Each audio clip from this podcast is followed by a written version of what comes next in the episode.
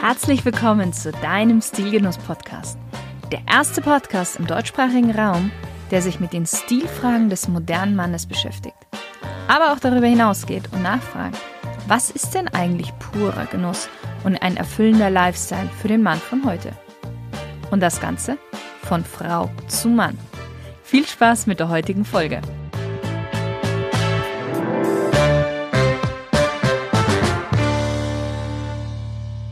Hallo lieber Stilgenusshörer, wir sind heute am schönen Tegernsee, besser gesagt in Gmund am Tegernsee. Und das Unternehmen, das ich besuche, hört auf den gleichen Namen, und zwar Gmund. Gmund ist in Familienbesitz und das schon in vierter Generation. Was stellt Gmund her? Papier. Aber nicht irgendein Papier. Das Papier von Gmund ist innovativ mit herausragender Ästhetik und natürlicher Haptik. Nicht umsonst ist die Gmunder Papierfabrik die letzte verbliebene und unabhängige ihrer Art in Europa. Jetzt magst du dich vielleicht fragen, was Papier mit Stil und Genuss zu tun hat. Nun, in meinen Augen sehr viel, aber da werden wir auch gleich im Interview darauf eingehen. Aber ich verrate dir schon mal so viel. Wenn Papier nichts mit Stil zu tun hätte, dann würde auch Mund kaum die Umschläge für die jährliche Oscarverleihung fertigen oder das jordanische Königshaus zum Beispiel beliefern. Und der Mann hinter diesem Unternehmen sitzt bei mir im Interview und heißt Florian Kohler. Hallo, Herr Kohler. Hallo, grüße Gott, herzlich willkommen. Vielen Dank, vielen Dank, dass Sie sich die Zeit genommen haben und ich muss sagen, ich freue mich wirklich sehr auf das ja, Interview. Also ich genauso. Plaudern wir mal ein bisschen über Stil, Stil und Papier. Genau. Herr Kohler, ich starte am Anfang immer mit ja. einer kleinen Smalltalk-Runde. Mhm. Sie dürfen einfach mit einem Wort oder mit einem Satz antworten. Mhm, sehr gern. Wein- oder Biertrinker? Momentan weder noch und sonst gern beides. Gut. Wenn Sie ein Auto wären, welches Auto wären Sie? Wäre ich? Ähm, am sinnvollsten ein Golf und manchmal am liebsten einen 911er Porsche. was war denn das letzte Kleidungsstück, das Sie sich gekauft haben? Das letzte Kleidungsstück, was ich mir gekauft habe, war, äh, das ist wirklich schon lange her, Socken. Gute Socken. Braucht man immer. Ja, vor allem gute, äh, äh gute Socken äh, ist ein tolles Gefühl weil man steht in den Schuhen, äh, Schuhen aber zwischendrin sind halt die Socken und das ist ein tolles Socken. Gefühl. Das stimmt. Ihr allererstes Musikalbum? Mein erstes Musikalbum war T-Rex. Wie kann man bei Ihnen am besten Eindruck hinterlassen? Indem man mir äh, nicht zu fest, aber fest die Hand schüttelt und angenehm in die Augen schaut. Mhm. Welchen Gegenstand haben Sie immer bei sich? Keinen. Was ist Ihre größte Schwäche?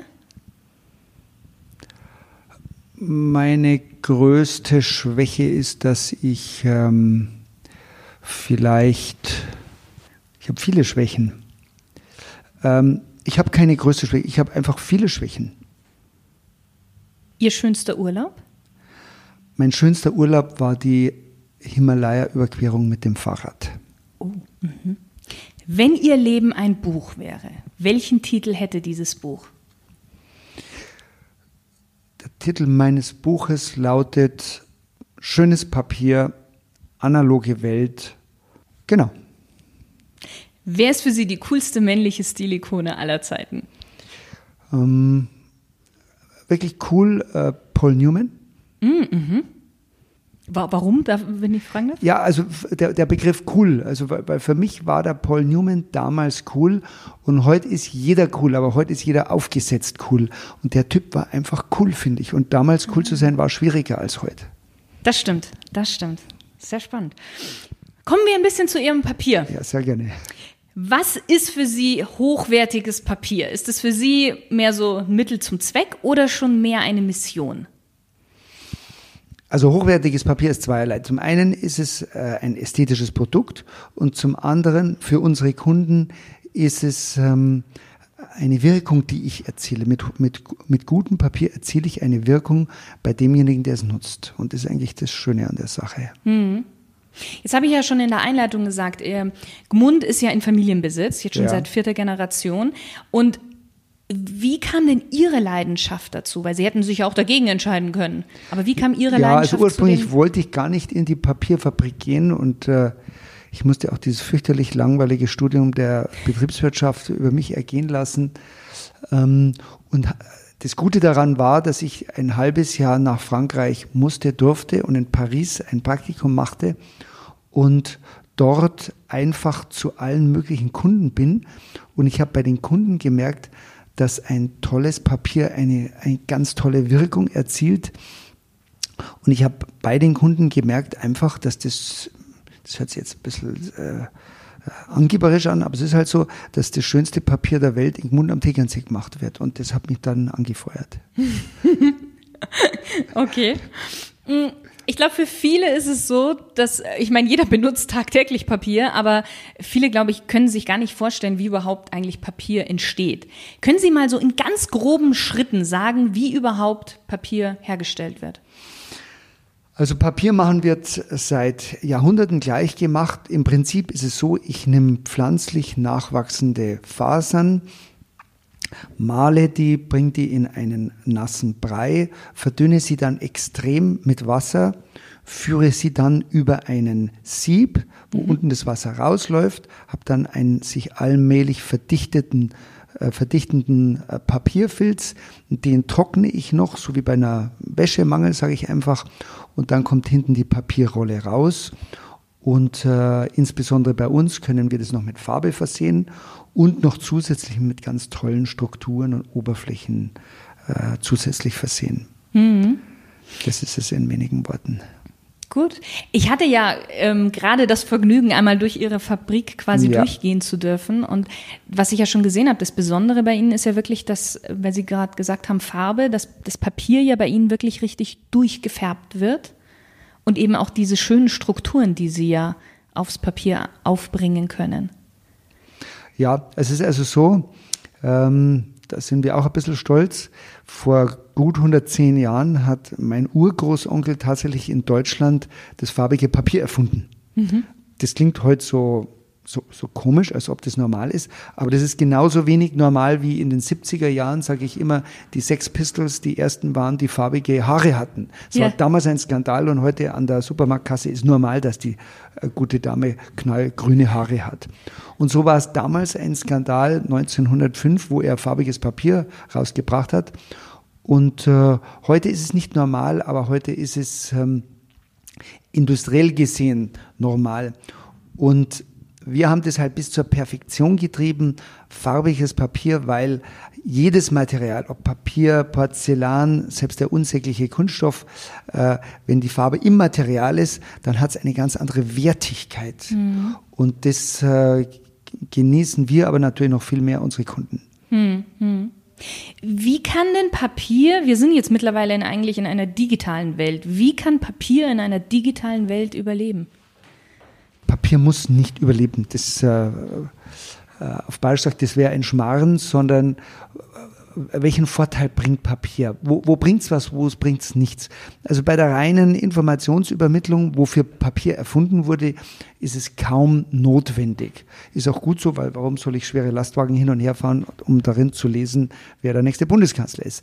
Ähm, allerdings, wo ein Riesenpotenzial ist, ist, dass ich Papier nutzen kann und Information und Inspiration zu, zu überbringen. Das ist wie eben der digitale Einkauf bei Amazon oder ich gehe in ein tolles Geschäft. Und der Einkauf in einem tollen Geschäft ist einfach toller. Ja. Er ist nicht so convenient, aber er ist toller. Und so ist bei uns auch ein tolles Buch aus Mundpapier, ein Katalog, eine Verpackung. Das bereichert mein Leben als Konsument, als Kunde und, und wenn man dann noch dazu bedenkt, dass das ein industrielles Naturprodukt ist, dann ist es eigentlich für jeden was sehr Schönes. Würden Sie dann sagen, dass Papier mehr so zum Designprodukt wird und zum Erlebnis als Also Designprodukt äh, hört sich für mich immer so ein bisschen äh, so, so extrem unnötig äh, äh, an. Das würde ich nicht sagen, sondern ich würde einfach sagen, Papier ist ein natürliches Inspirationsprodukt, das das Leben bereichert. Und wenn ich weiß, dass es eben schön ist und natürlich und dass es dann natürlich Design-Elemente, wenn man das Wort verwendet hat, dann ist es einfach eine Bereicherung und das ist wunderschön. Mhm. Mhm. Was werden denn so künftige Trends dann in der Papierbranche sein? Also nachdem wir ja Papiere sehr oft rausbringen, die es noch nicht gibt, äh, fragen Sie mich, äh, was sind unsere neuen äh, Papiere, die wir entwickeln? Eine gut raffiniert gestellte Frage. Ich kann Ihnen sagen, dass wir immer mehr auf auf Einjahrespflanzenfasern gehen. Da haben wir eine Technologie entwickelt, die neuartig ist und dass wir auf ähm, Strukturen und Farben äh, gehen, die immer gezielter auch auf die Anwendung gehen. Mhm. Mm, Sie haben gerade gesagt, auf diese Einjahresfasern, Pflanzen, ja. das ist dieses Gmund Biocycle, oder? Genau, Gmund Biocycle ist da die Speerspitze. Mhm. Wollen Sie da mal kurz erklären, was das genau ist und eben was, was die Besonderheit daran ja. ist? Also Gmund Biocycle, wir haben da eine Technik entwickelt, wo wir nicht nur so ein bisschen Dekoration, äh, was, was reinbröseln, sondern wo wir substanziell 20, 40, 50 und wir gehen jetzt sogar noch weiter hoch mit den Prozentzahlen Einjahrespflanzenfasern einbringen um ein Papier zu haben aus Stroh, mhm. Baumwolle, ähm, Hanf, da sind wir mhm. sehr stark bei Hanf. Wir sind wirklich der Hanfpapierhersteller äh, weltweit, was diese äh, äh, Rezeptur angeht. Und diese Papiere haben schon äh, einen Umweltaspekt, aber auch tatsächlich eine ganz andere Haptik. Und das ist wieder eine Bereicherung und es macht großen Spaß. Und äh, nachdem Papier eben tatsächlich mit, äh, mit nachwachsenden Rohstoffen arbeitet, ist es äh, ein sehr schönes neues Feld. Ja. Jetzt haben Sie schon gesagt, mit Umwelt und so. Nachhaltigkeit ist ja jetzt ein Begriff, was eigentlich in aller Munde ist und mhm. jeder sich da irgendwie mit der auseinandersetzt. Jetzt habe ich schon erfahren, dass Sie ja da schon sehr, sehr früh, was Nachhaltigkeit angeht, sage ich mal, die Weichen gelegt haben. Wie zahlt denn Gmund so in diesen Nachhaltigkeitsgedanken ein? Also wir haben eine sogenannte Umweltkarte, wo wir die vier Aspekte der, der Umwelt beleuchten. Das ist der Wasserverbrauch beim Papierherstellen, der sehr gering ist bei uns. Das ist der äh, Stromverbrauch, der bei uns selber hergestellt wird, und zwar ähm, CO2-frei großteils. Äh, das sind die Fasern. Wir verwenden ausschließlich nachhaltige Fasern, FSC-Fasern und äh, das ist die Müllvermeidung. Und da sind wir sehr akribisch dahinter. Und zudem haben wir eben neuartige, äh, wirkliche Umweltpapiere wie dieses Gmund Biocycle, diese Technologie, aber auch No Color No Bleach. No Color No Bleach ist ein Papier, wo wir keine Bleichen mehr drin haben, keine Farbe, mhm. dass wenn ich ein braunes Papier will, was umweltfreundlich ist, dass das nicht braun hingefärbt ist, wie es fast alle tun, um so zu tun, als ob, sondern wir, wir haben ein braunes Papier, wo wir den Kunden sogar sagen, nimm das und übrigens, was wir dir garantieren, ist, wenn du es in einem halben Jahr wieder kaufst, es schaut nicht so aus, weil wir es nicht beeinflussen. Also wir sind da ah, eins mhm. sogar zu ehrlich. Manchmal verlieren wir da auch den einen oder anderen Auftrag, aber wir, wir möchten da einfach Gas geben in der Disziplin. Ja. Wann haben Sie damit angefangen, dass Sie gesagt haben, okay, mir ist einfach so die Umwelt so wichtig und ich möchte da wirklich, dass mein Unternehmen auch da dahinter steht? Also ich würde sagen, da gibt es drei Zäsuren. Die eine Zäsur ist tatsächlich in den 60er Jahren mein Vater. So Wir sind eine der ältesten Papierfabriken, wahrscheinlich weltweit, die seit den 60er Jahren nicht mehr in den Fluss Abwasser einleiten. Ah. Ähm, weil hier wurde damals die lokale Kläranlage gebaut und wir haben sofort in die Kläranlage eingeleitet. Mhm. Ähm, das zweite, die zweite Zäsur ist, wir haben vor 15 Jahren die Umweltkarte, die ich gerade erklärt habe, äh, eingeführt, nach der, äh, der, deren Regeln wir unsere Papiere herstellen. Und das Dritte äh, beziehe ich auch jetzt ein bisschen auf mich. Ich sage immer, ich bin ein Anti-Plastik-Aktivist und habe privat durch mein Hobby des Fahrradfahrens wahrscheinlich die größte Sammlung von Fotos wilder Müllkippen und kämpfe gegen jedes Gramm Plastik auf dieser Welt auf die Gefahr hin, dass sogar ein Konkurrenzpapier eingesetzt wird, aber wir versuchen Plastik zu verhindern. Das ist einer unserer Antriebe. Mhm. Wie wird denn, das, ich muss das jetzt einfach mal fragen, wie wird denn Plastik in Papier verwendet? Wie kann man sich das denn vorstellen jetzt so als? Sie müssen sich vorstellen, im Gegenteil dem, was wir glauben, nimmt im Verpackungsbereich Plastik dramatisch zu ah, und Papier nicht so sehr. Und wir, das ist jetzt fast schon politisch, wir treiben eine gewisse Augenwischerei, weil wir die Plastiktüte im Supermarkt verbieten und so weiter und so mhm. fort. Die hat aber gar keine Relevanz, was die Menge an Plastik mhm. angeht. Und äh, es gibt immer mehr sogar die Problematik, wenn Sie in den Supermarkt gehen, dass Sie Verpackungen sehen, wo Plastik mattiert wird, braun bedruckt und der Konsument hat das Gefühl, das ist jetzt umweltfreundlicher. Das ist sogar noch schädlicher als das glänzende Plastik. Und dagegen kämpfen wir an. Wir haben ein ganz fürchterliches äh, äh, Greenwashing generell. Ja. Und Papier per se ist einfach so viel umweltfreundlicher. Und das treibt uns an. Okay. Ist denn Papier dann in der Herstellung so viel teurer als Plastik? Dass das oder? Ähm, äh, jein, also Papier ist, ich, ich würde sagen, hebt sich wahrscheinlich die Waage mit Plastik, aber Plastik ist halt so, so mehr convenient für den Markenartikler und auch den Konsumenten. Also es sind nicht nur die Markenartikler schuld, sondern auch die Konsumenten. Mhm. Weil die Konsumenten wollen zum einen umweltfreundlich sein, dann kaufen sie irgendeine mattes Plastikverpackung und andererseits wollen sie, dass die, äh, die, die Ware immer schön sauber bleibt, immer so. Also ab dem Moment, wo der Konsument bereit wäre, eben auch gewisse Convenience Aspekte ein bisschen zu verzichten, dann könnte er problemlos auf äh, Papier gehen. Und äh, wir, wir, machen keine Papiere in dem Bereich, aber Milky Ways waren vor 20 Jahren in Papier eingepackt und die haben vor 20 Jahren auch gut geschmeckt. mhm. Ja. Wie wird denn dann jetzt, sage ich mal, Ihr nachhaltiges Papier, wie zum Beispiel das Biocycle, mhm. wie wird das denn vom Kunden aufgenommen? Also es wird wirklich gut aufgenommen ein bisschen äh, Missionierung müssen wir schon machen, weil tatsächlich nach wie vor dann Drucker sagen, ja, das bedruckt sich nicht so gut wie ein super weißes Massenpapier und und dann müssen wir wieder aufklären oder klären auf und sagen, naja, es bedruckt sich nicht so gut, aber du kannst trotzdem ein Foto drauf drucken und kein Mensch in der Straße wird jetzt äh, schauen, ob das 99 Prozent perfekt bedruckt ist, 100 Prozent. Äh, das Foto ist in beiden Fällen sehr gut. Also da müssen wir zum Teil schon Überzeugungsarbeit leisten, aber es gibt äh, Marken und Menschen, die das auf Neudeutsch gesagt super geil finden und das, das ist schon toll. Okay, und äh, weil wenn, wenn Sie jetzt sagen, eben, also ich meine, Sie liefern ja schon das Produkt eigentlich. Jetzt mhm. sieht man aber trotzdem eben, wie Sie ja schon gesagt haben, immer noch so viele Produkte, die in Plastik verpackt sind. Ja. Warum machen es dann? Also Sie verstehen meinen, meinen Gedankengang. Wie, wie, wieso, wieso wird es dann doch nicht von den, von den Firmen verwendet? Oder nicht so, so viele verwendet?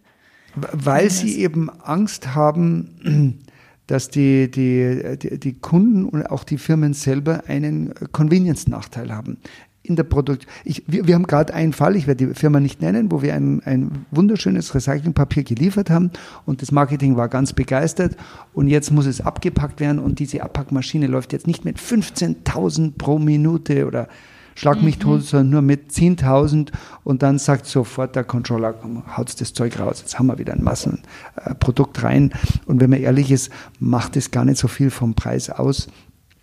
Aber da, da regiert halt der, der, der, Dollar, der Dollar die Welt. Mhm, und, und umgekehrt kann ich Ihnen auch ein anderes Beispiel nennen.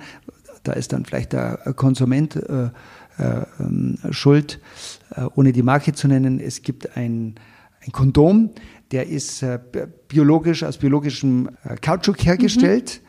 Die Firma ist ganz stolz und anstatt aus nachhaltiger Papierverpackung äh, tun die jetzt den in, ich sage immer, Chipstüten Plastikverpackung ja. und präsentieren den als Umweltprodukt.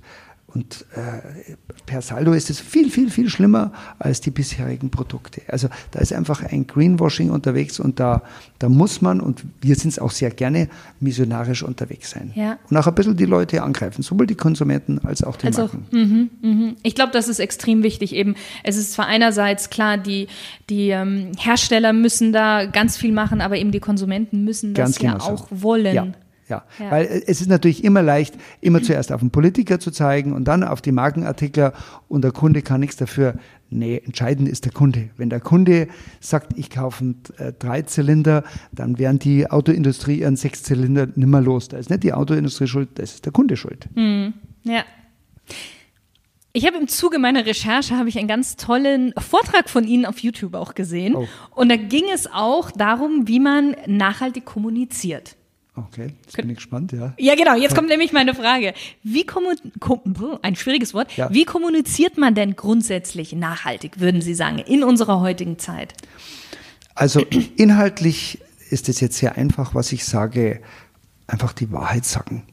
Ich glaube, die Menschen mögen es viel lieber, wenn man die Wahrheit sagt und keine blöde Show. Also insofern, wir sagen auch immer, ist Mund perfekt? Nein, sind wir auch nicht. Wir glauben für uns, wir sind auf gefühlt 80, 90 Prozent, das ist schon ganz gut. 100 Prozent sind wir nicht.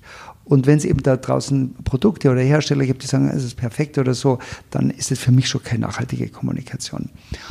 Und das Zweite ist, natürlich sage ich das jetzt, äh, wenn Sie mit einem nachhaltigen natürlichen Produkt wie Papier kommunizieren, dann ist es unterbewusst nachhaltig. Mhm. Ähm, wenn Sie eben nur digital oder, oder nur, ähm, ich sage jetzt einmal, äh, auf, auf Plastik kommunizieren würden, dann, dann wäre das unglaubhaft. Aber wenn Sie einen Content haben, der eben auch in, in der, seiner Darreichungsform entsprechend rüberkommt, dann bekommen Sie auch äh, emotionale Glaubwürdigkeit, die aber eben bedingt, dass der Inhalt auch stimmen muss. 嗯哼嗯哼解释